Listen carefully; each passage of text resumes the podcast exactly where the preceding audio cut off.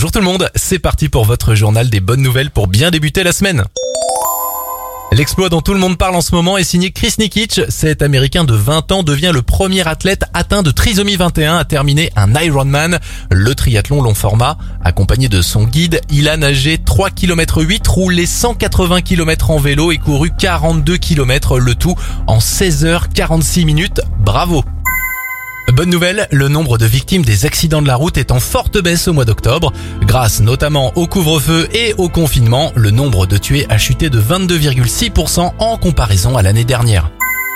Enfin, bonne nouvelle pour les abonnés Orange, l'opérateur vient de l'annoncer, c'est officiel, vous allez enfin avoir accès au service d'Amazon Prime Vidéo via votre box. Quasiment deux ans après l'annonce de l'accord entre les deux groupes, Orange continue d'enrichir son offre télé et streaming. Attention quand même, l'arrivée de cette application n'inclut pas l'abonnement.